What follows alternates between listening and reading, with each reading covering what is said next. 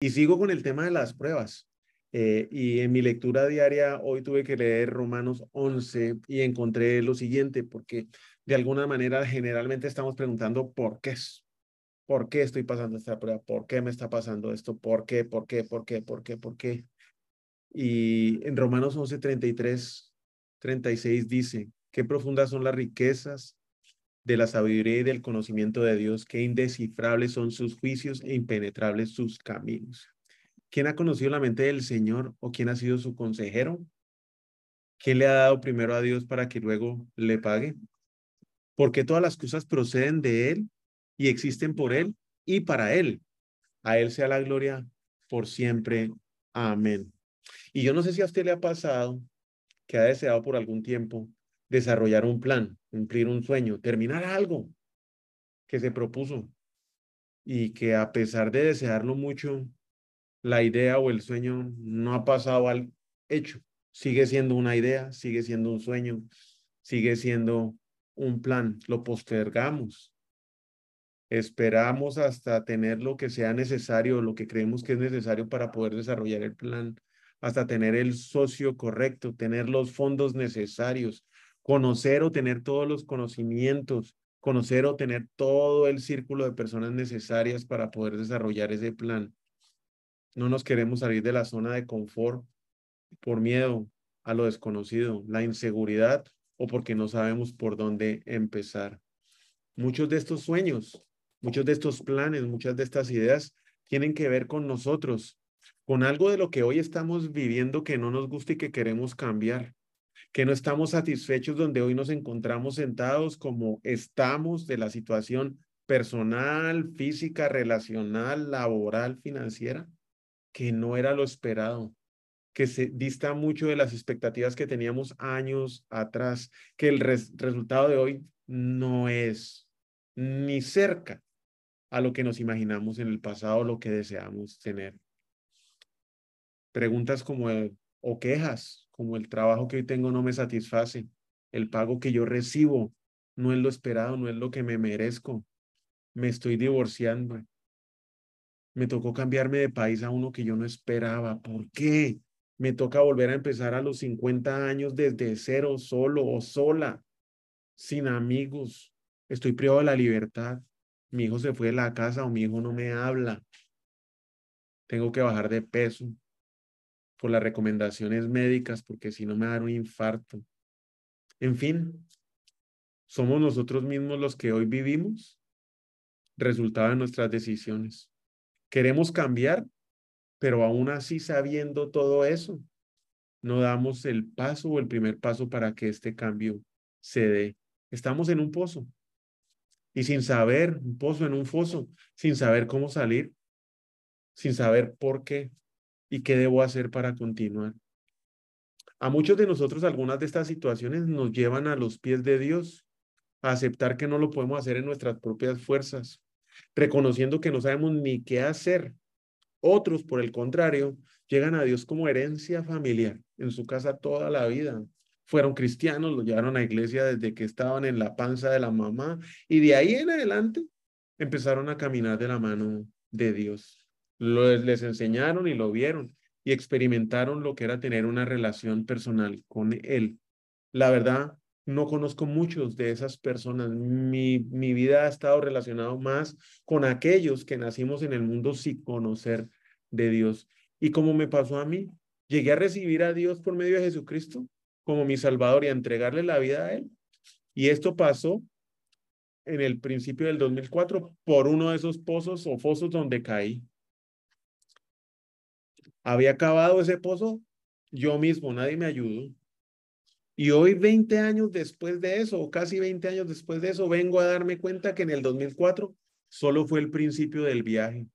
Viví por muchos años con un sueño, pero nunca caminé en ese destino para poder lograr ese sueño. Me costó entender que Dios nos da a nosotros un sueño y un destino, a cada, a cada uno, a usted, a mí, a cada uno, y que nadie Nadie más podrá vivir ese sueño, podrá vivir ese destino si no soy yo mismo.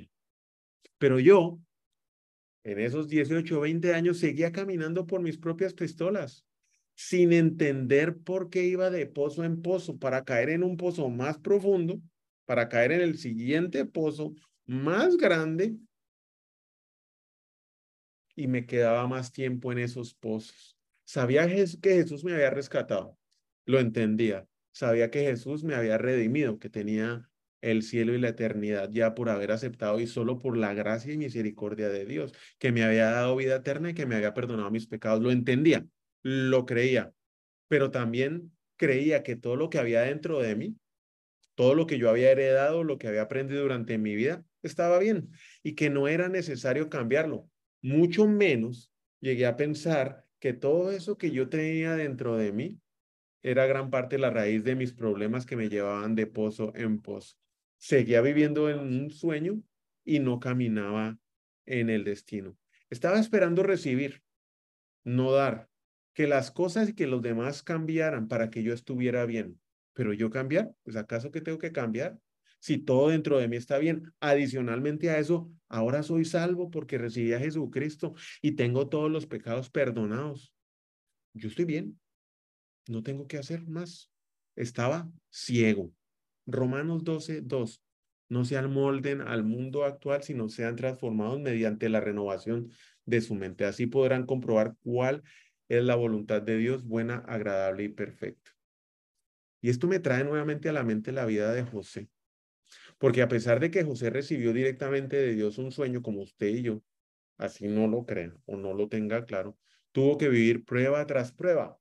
A pesar de estar caminando ya en el destino, que Dios tenía para él. Prueba tras prueba, iba caminando en el destino. Y es que al igual que José, vamos a pasar pruebas a pesar de recibir a Jesús y ser salvos, rescatados y redimidos y tener la eternidad ya por la misericordia y gracia de Él. Prueba tras prueba vamos a tener que pasar, porque son las pruebas las que nos ayudan a construir nuestro carácter.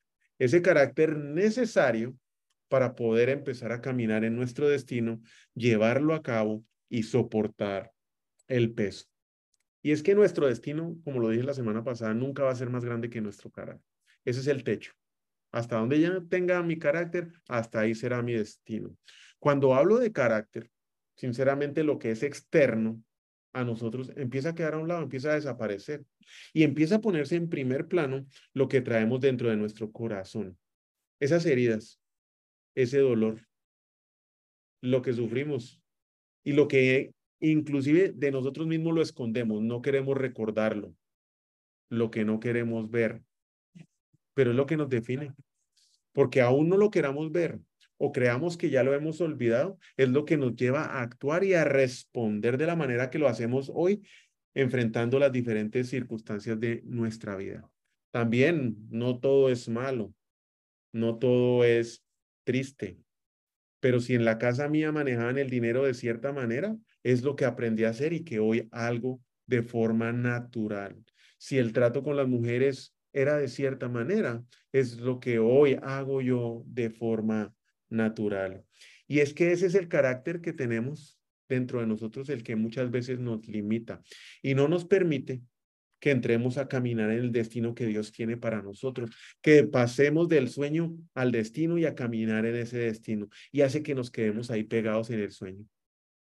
Porque sin el carácter correcto, seguramente no vamos a poder llegar a nuestro destino y mucho menos mantenernos firmes durante el viaje. Van a venir todas esas circunstancias que nos van a enredar, van a venir esas pruebas y nos van a empezar a desviar. ¿Por qué? ¿Por qué? ¿Por qué estoy viviendo eso? Se nos olvida que somos lo que recibimos de pequeños y que nos formó, la relación con nuestros padres, la relación con nuestros abuelos, la relación con nuestros hermanos, con nuestros compañeros de colegio y de kinder. Y aunque muchas de esas cosas que nos formaron no nos gustan y nos prometimos una y otra vez que nunca seríamos de esa manera, son los comportamientos que hoy repetimos una y otra vez. Y que además no solo lo repetimos, sino que también lo trasladamos para que nuestros hijos los tengan y los hijos de nuestros hijos también los tengan y que continuemos en esas cadenas. Fue uno de esos pozos donde realicé que el que debía cambiar era yo, que el factor común de todos los problemas que a mí me rodeaban era yo. Las ataduras, la esclavitud, era yo.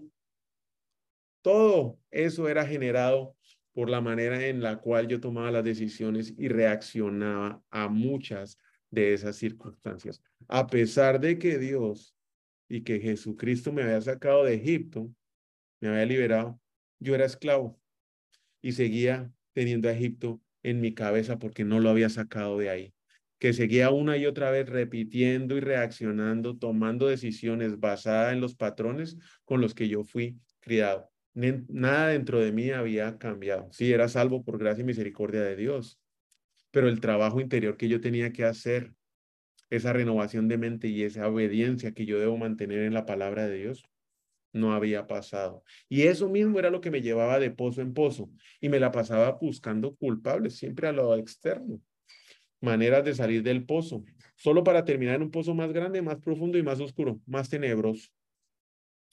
¿Cómo pasamos esta prueba del pozo? Pues volvamos a la historia de José, porque José nos da varias guías para poderlo hacer y ver de qué manera podemos obrar cuando estamos en un pozo o vamos a caer en el siguiente. Y vamos a la historia en Génesis 37, 12 al 24. En cierta ocasión, los hermanos de José se fueron a Siquén para apacentar las ovejas de su padre. Israel le dijo a José, tus hermanos están en Siquén apacentando las ovejas. Quiero que me hagas un favor, vayas a verlo. Y José contestó amablemente, claro, está, está bien, voy a ir. Israel continuó, vete a ver si tus hermanos y el rebaño de ovejas están bien y tráeme noticias frescas y lo envió desde el valle de Hebrón. Cuando José llegó a Siquén, un hombre lo encontró perdido en el campo y le preguntó, ¿qué andas buscando? Para que alguien vea que uno está perdido, de verdad es que debe andar dando vueltas y no debe estar caminando en su destino, está caminando en sus sueños. Fíjese que un hombre lo encontró perdido, andaba él sin rumbo. No sabía qué estaba buscando. ¿No era clara la determinación de encontrar a sus hermanos? No sé si a usted le ha pasado a alguien que se encuentra en la calle en un país desconocido o en su país y le dice, mire cómo llegó a tal dirección, caminaba sin rumbo. ¿O no será el perdido usted, como me pasó a mí? Sigamos con la historia. Ando buscando a mis hermanos, contestó José. ¿Podría usted indicarme dónde están apacentando el rebaño? Ya se han marchado de aquí, contestó el hombre. Les oí decir que se dirigían a Dotán, José siguió buscando a sus hermanos y los encontró cerca de Dotán. Y póngale ojo a esto, que aquí viene la candela. Cuando ellos lo, lo alcanzaron a verlo desde lejos, antes de que se acercaran, tramaron un plan para matarlo.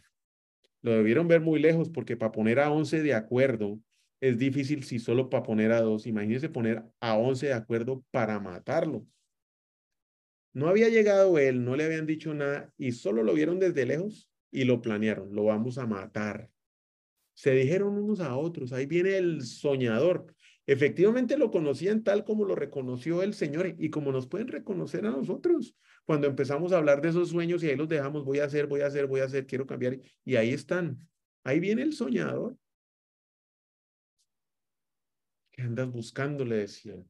Ahora sí, que le llegó la hora, dijeron los hermanos. Vamos a matarlo y a echarlo de unas cisternas y le diremos que lo devoró un animal salvaje.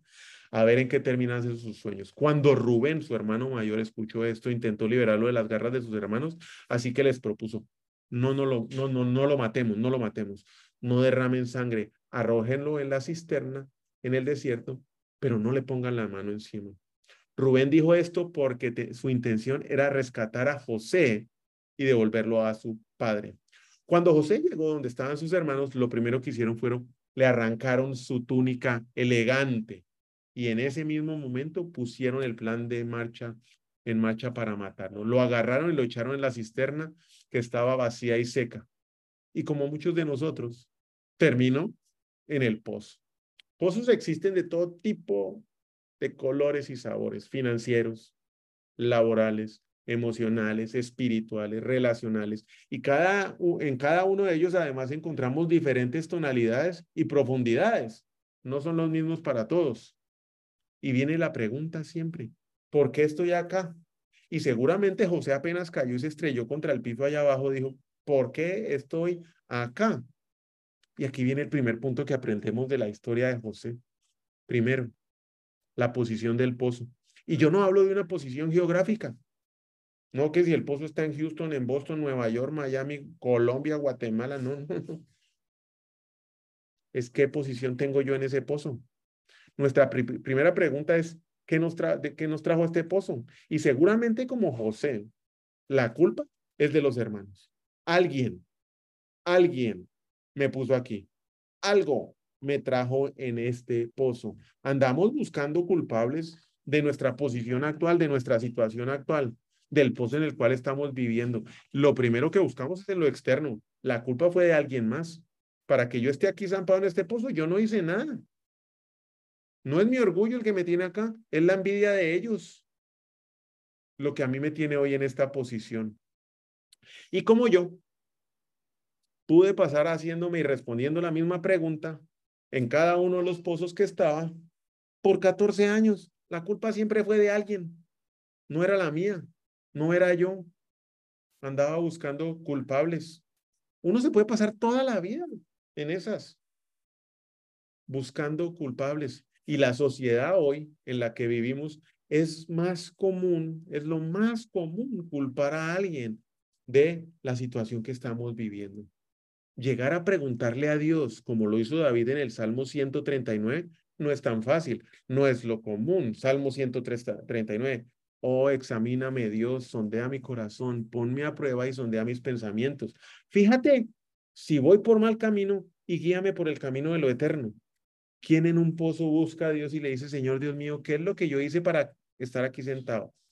Porque mientras andamos buscando culpables, también nos estamos dando látigo y sintiendo vergüenza. Nos estamos lamiendo nuestras heridas. Nos quedamos con los síntomas. No queremos ver la raíz de nuestros problemas, que somos nosotros. Preguntarle a Dios que nos revele qué hicimos ¿Qué es lo que nos tiene en el pozo en esta posición? Debe ser la primera pregunta que nos debemos hacer, no la última, porque los años pasan y pasan y pasan y como en mi caso 14 años pasaron hasta que finalmente dije, Señor, ¿qué es lo que estoy haciendo mal y qué es lo que debo cambiar? ¿Por qué estoy en este pozo? Señor, ¿qué es lo que quieres que aprenda? ¿Qué es lo que quieres que cambie? ¿Qué es lo que cambie? ¿Qué es lo que quieres que mejore de la posición en la cual hoy estoy viviendo? Y para eso se necesita humildad y un espíritu enseñable que muchas veces es ahogado por nuestro mismísimo orgullo. Es más fácil culpar a los padres, a los amigos, por la manera en que hoy somos y nos quedamos amarrados a eso. Y no vamos a recordar que hemos sido adoptados, rescatados, redimidos por Dios, que somos amados por Él y que aún en el pozo en el que estemos hoy, Él nos muestra su amor. Y aunque la Biblia no lo menciona, es un tema que ha tenido teólogos trabajando y pensando. Y los estudios dicen, eh, a esta pregunta es, ¿por qué José no estaba con sus hermanos cuidando las ovejas?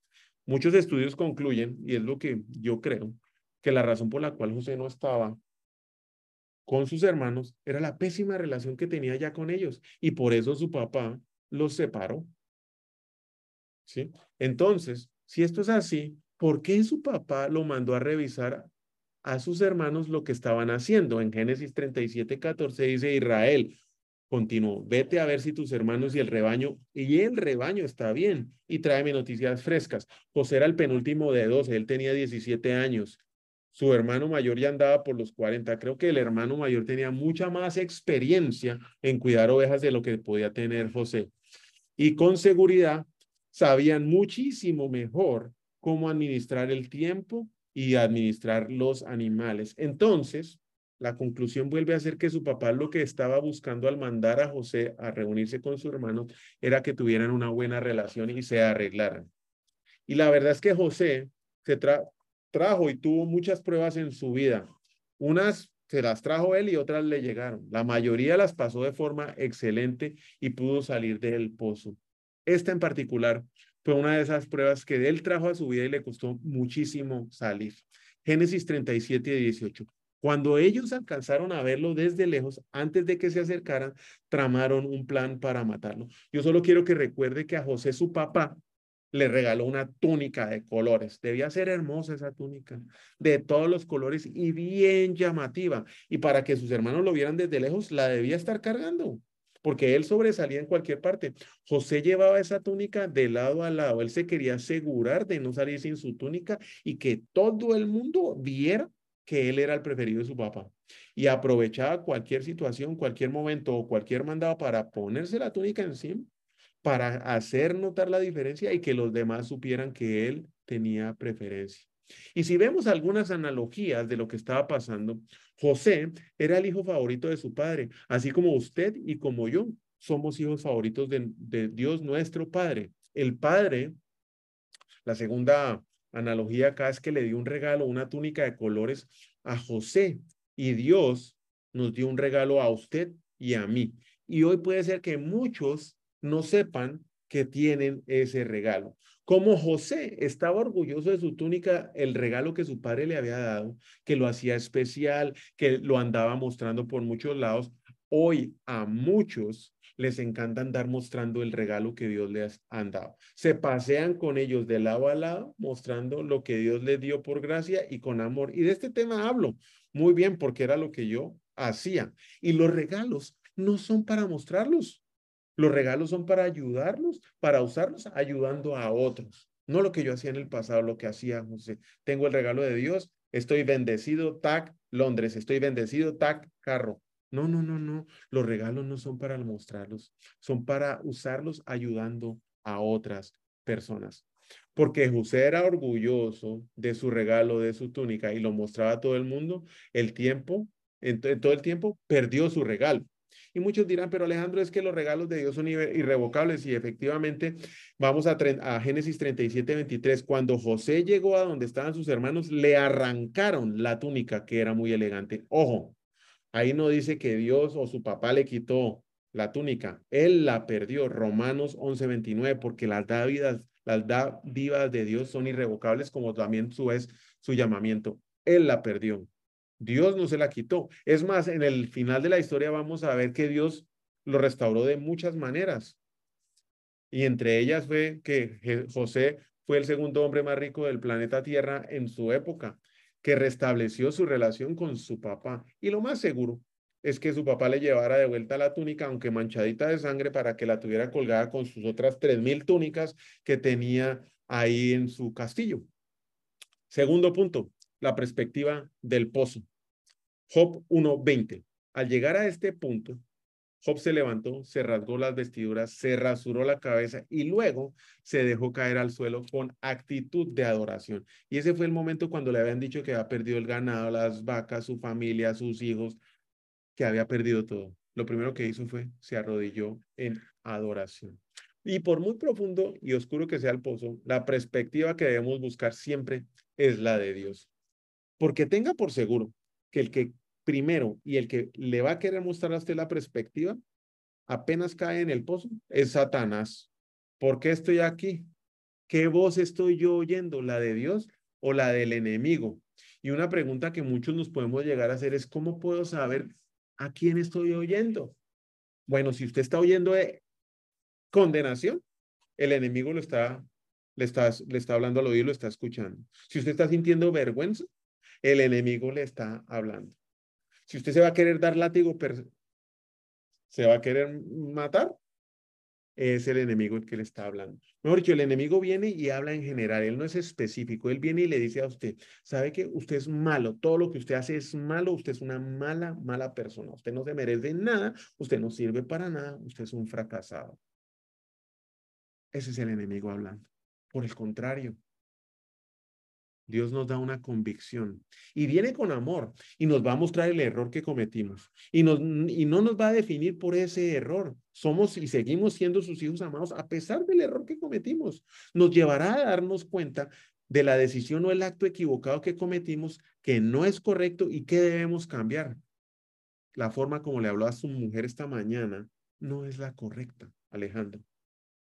Arréglelo es específico. Cuando Dios nos habla, Él es específico, no es general. Y Satanás es un profesional, es un experto en pozos. PhD, conocedor de los pozos y conocedor en condenación. Dios, por el contrario, no lo hace. Juan 3:17 dice, Dios no envió a su Hijo al mundo para condenar al mundo, sino para salvarlo por medio de él. Dios no nos viene a condenar. Lo que sí hace Satanás. Satanás es tan bueno en los pozos que es experto en fabricar evidencias. Y para poder seguir viendo la historia de José, ¿sí? Eh, vamos a ver de la manera en que las usa esas evidencias para que nosotros sigamos creyendo que somos malos. Génesis 37, 31, adelantico en la historia. Enseguida sus hermanos tomaron la túnica especial de José, degollaron un cabrito y con la sangre empaparon la túnica. Luego la mandaron a su padre con el siguiente mensaje. Escuche el mensaje. Encontramos esto. Fíjese bien si es o no la túnica de, sus, de su hijo. Ellos sabían que habían hecho. No le dijeron nada más. Fíjese bien si está en la túnica de su hijo. En ningún momento le dijeron que había pasado a su papá, solo que la encontraron. Y mire lo que hace Jacob. En cuanto Jacob reconoció la túnica, exclamó, si es la túnica de mi hijo, seguro un animal salvaje se lo devoró y lo hizo pedazos. Él no necesitó nada más para saltar a una conclusión equivocada y creérsela y sabe que se la creyó por los siguientes 22 años se creyó la mentira de que su hijo había sido devorado como un animal salvaje. Y sabe que cuando sus hijos lo veían llorar ahí en el cuarto, clamando por José, se quedaron calladitos, no decían nada, a pesar de escuchar su dolor. ¿Cuánto tiempo lleva usted creyéndose esa mentira de Satanás? Y todos los que andan cerquita a usted, calladitos, no le dicen nada. ¿Ha pensado en eso? ¿Qué evidencia ha fabricado Satanás en su vida y aún usted se la sigue creyendo? Mire, una que se escucha mucho hoy, dice, especialmente las parejas jóvenes que se casan y al rato se separan o están en proceso de separar, dice, uy, me casé con la persona equivocada y uno pregunta por qué, es que es diferente a mí, es completamente opuesta. Y claro, así es, fue lo que usted escogió, fue lo que Dios le puso, fue la razón por la cual usted se enamoró de ella. O se imagina usted casarse con usted mismo. No sé, creo que no pasaría mucho tiempo antes de que se ahorcara me pasaría a mí. Pero aún así siguen creyendo la mentira. Tercer punto, el propósito del pozo. Job 13:15. Que me mate, ya no tengo esperanza.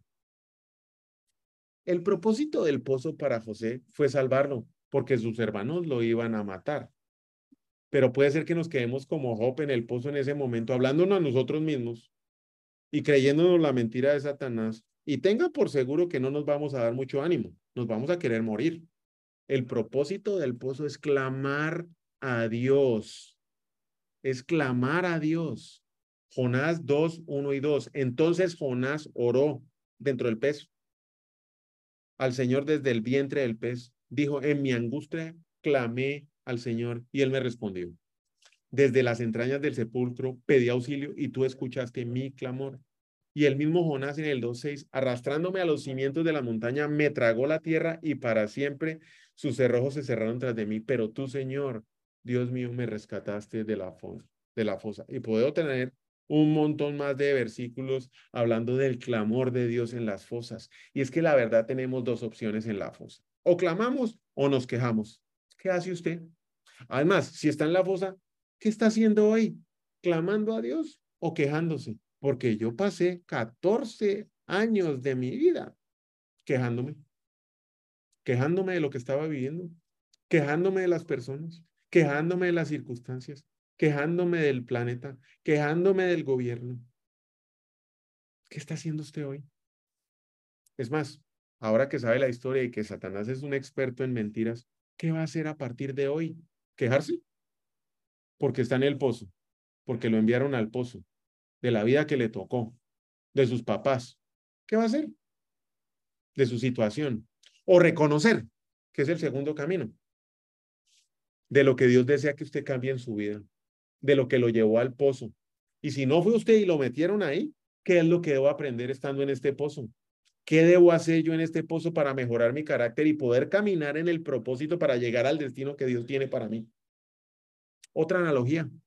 Rubén era el hermano mayor de José que le quería salvar de la muerte. Génesis 37, 22. Lo leímos, no derramen la sangre, arrójenlo en la cisterna en el desierto, pero no le pongan una mano encima. Rubén dijo esto con la intención de rescatar a José para devolvérselo a su padre. Jesús, el primer hijo de Dios, vino aquí a rescatarnos y a llevarnos a nuestro padre. El propósito del pozo es sacarnos de lo que nos llevó al pozo, el orgullo, el placer, el egoísmo, la envidia, y rescatarnos y colocarnos en una relación con nuestro Padre. Mire pues, túnica. A José se la quitaron sus hermanos, a Jesús antes de colgarlo. Los dos fueron vendidos a unos mercaderes. Jesús fue vendido para ser crucificado por la misma cantidad que fue vendido José. Traicionados los dos, José por Judá, y sus hermanos y Jesús por... Uh, ay, se me fue. Judas. Y si usted está en el pozo hoy, tenga la seguridad que Dios no lo va a dejar solo en el pozo. Eso es un hecho. Pues no dejó a Jesús estando en el pozo. Salmo 16, 10, no dejarás que mi vida termine en el sepulcro. No permitirás que sufra corrupción tu siervo fiel. Jesús fue al pozo para liberarnos de cualquier pozo en el que nosotros caigamos o bien estemos hoy. Nos manten o lo hayamos cavado nosotros mismos. Él vino para restaurar nuestra relación con nuestro Padre. Y para terminar, ¿qué le dice hoy usted el Espíritu Santo? Vamos a orar. Señor Jesús, te damos infinitas gracias por esta noche. Gracias, Señor, por las circunstancias o por los pozos que algunas veces afrausamos o atravesamos en nuestra vida. Permítenos, Señor, escudriñar nuestro corazón, escudriñalo tú, muéstranos, Señor, qué es lo que debemos cambiar, qué es lo que debemos mejorar, cómo podemos transformar nuestro carácter, cómo podemos sanar esas heridas que traemos desde la casa de nuestros padres, Señor. ¿Cómo nos podemos liberar de ellas para salir de ese sueño y empezar a caminar en el destino, en tu destino que tú tienes para nosotros, Señor? Señor, que los regalos que tú nos has dado a cada uno de nosotros sean para bendecir a los demás, no para andarlos mostrando, Señor. Tráenos esa convicción cuando nosotros estamos usando esos, esos eh, regalos para darnos gloria a nosotros, que ni siquiera son nuestros, porque no hicimos nada para merecerlos, no hicimos nada para tenerlos. Tú nos los diste, Señor. Y que sean bien usados para ayudar a aquellos que lo necesitan, Señor. Ayúdanos, Señor, a caminar en nuestro destino, a mantenernos firmes y que cuando caigamos en el pozo, al primero que buscamos sea ti. Que no andemos buscando quejas, que no andemos poniendo excusas, Señor, y que volteemos nuestra cabeza y la pongamos directamente hacia el cielo, buscándote a ti, clamando por ti. Bendigo la vida de cada una de las personas que hoy están aquí reunidas con nosotros y que posteriormente oirán este mensaje. Les deseo un excelente fin de semana y todo lo anterior lo pido en el nombre de Cristo Jesús. Amén. Que tengan una excelente tarde. Siempre es un gusto. Nuevamente me disculpo por el ruido atrás, pero pues hoy aquí estamos compartiendo la palabra de Dios. Este es un mensaje que afecta directamente mi vida porque fui un quejumbroso por 14 años y aún hoy sigo batallando con esto, pero pido a Dios que escudriñe mi corazón cada vez para poder salir del pozo más rápido y superar la prueba. Los quiero muchísimo, les deseo una excelente noche. Dios los bendiga. Gracias a todos.